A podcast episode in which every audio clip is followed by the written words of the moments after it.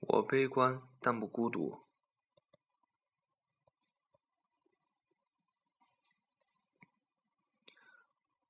我比孙悟空头疼。上初三的时候，我一个结拜兄弟要当兵走，我去送他。他坐在大轿车里一言不发。我想安慰他，便说：“这下好了，你自由了。”说完此话，他还是一脸苦相，便有些烦他。在我的概念里，只要不上学、不做功课、不被老师烦，便是最大的幸福；而能离家远走、不被父母管教，那更是天大的喜事。我由衷的羡慕他。所以不太理解我那兄弟为何总是沉默不语，而且低着头不拿眼睛看我们。车快开，车快开的时候，我实在不再想看他那一脸苦相，便说：“你是不是怕爸我们看你远走高飞，心里不平衡，假装不高兴来安慰我们？”我那兄起兄弟抬起头，缓缓地说：“自有个球，老子是去服兵役。”我随口答道：“看你的哭相，倒像是去服劳役。”我那兄弟不紧不慢地答道：“求兵役、劳役，还不都是个役？”我一下子无话可说。他的话让我非常吃惊。我这兄弟平时连评书都不爱听，就关心自己养的那几只兔子。这一要去当兵，话从嘴里说出来也像换了个人。他的话如一道闪电，照亮了我的世界。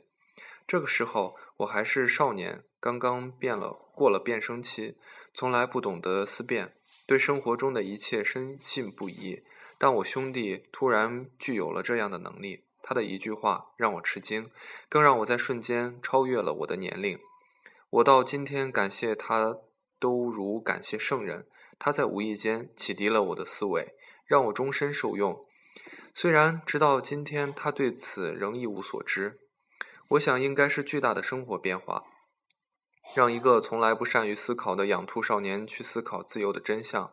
他对当兵问题的看法超越了他形而下的处境，超越了社会层面的价值判判断，超越了一九八四年文化层次的宽容程度，而直指问题的本质。他说出来，如此抽象又如此人道，如此让我触目惊心，又如此让我心旷神怡。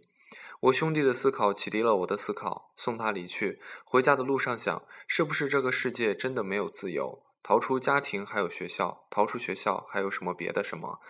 法则之外还有法则。我一下子好像明白了《西游记》所要表达的意思。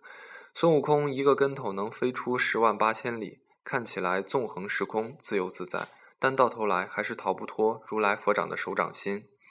这相当让孙悟空头疼。紧箍咒就是无法挣脱的法则的物外物化表现。吴承恩在我眼里成了悲情的明朝人，《西游记》是一个暗示。整个小说没有说反抗，只有挣扎；没有自由，只有法则。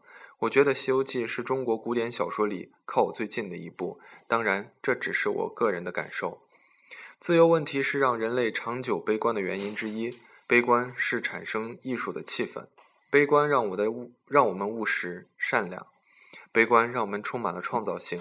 而讲述不自由的感觉，一定是艺术存在的理由，因为不自由不是一时一事的感受，绝不特指任何一种意识形态。不自由是人的原感受，就像生老病死一样。艺术在一定程度上反映我们对自由问题的知觉。逃不出法则，是否意味着我们就要放弃有限的自由？或者说，我们如何能够获得相对自由的空间？在我看来，悲观会给我们一种务实的精神，是我们接近自由的方法。一九九零年，我高中毕业，没有考上大学，不想再读书，想去上班，自己去挣钱。我想自己要在经济上独立了，不依靠不依靠家庭，便会有些自由。我父母亲非常反对。他因为家庭出身不好，没上大学，便让我去圆他的梦。这大概是家庭对我的不自由。我不，我并不想出人头地，打打麻将，会会朋友，看看电视，有什么不好？我不觉得一个人的生命比另一个的就要高贵。我父亲说我意识不高，有消极情绪。问题是，为什么我不能有消极情绪呢？我觉得。杜尚和竹林七贤都很消极。杜尚能常年下棋，我为何不能打麻将？我又不妨碍别人。多少年后，我拍出第一部电影《小五》，也被有关人员认为是作品消极，这让我一下子想起了我的父亲。两者之间一样是家长思维，不同的是，我父亲真的爱我。后来我去了太原市，在山西大学办了一个美术考前班里学习，这是我和我爸相互妥协的结果。考美术学院学校不用考数学，避开了我的弱项，我则可以离开家去太原市享受我的自由。那时候我有一个同学在太原上班了，开始挣钱，经济上独立了，我很羡慕他。有一天我去找他，没想到他们整个科室的人下班后都没有走，陪着科长打扑克。科长不走，谁也不走。好不容易散伙，我同学说：“天天陪科长打扑克，都快烦死了。”我突然觉得权力的可怕。我说：“他们打他们的，你就说有事离开不就完了吗？”他说：“不能这样，要是老不陪科长玩，科长就会觉得我们不是他的人了。那我怎么混？”我知道他已经在一种游戏中，他有他的道理，但我从此对班上、对上班失去了兴趣。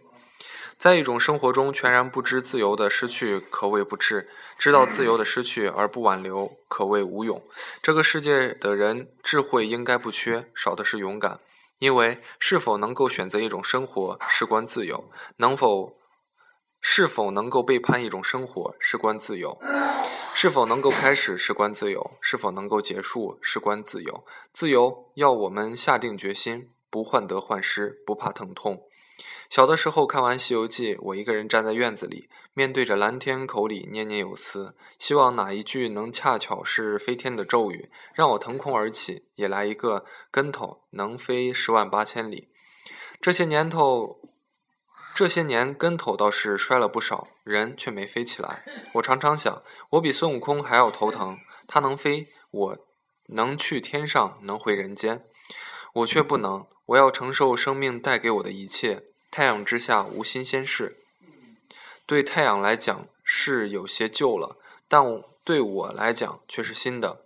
所以还是拍电影吧，这是我迎接，这是我接近自由的方式。我悲观但不孤独，在自由的问题上，连孙悟空都和我们一样。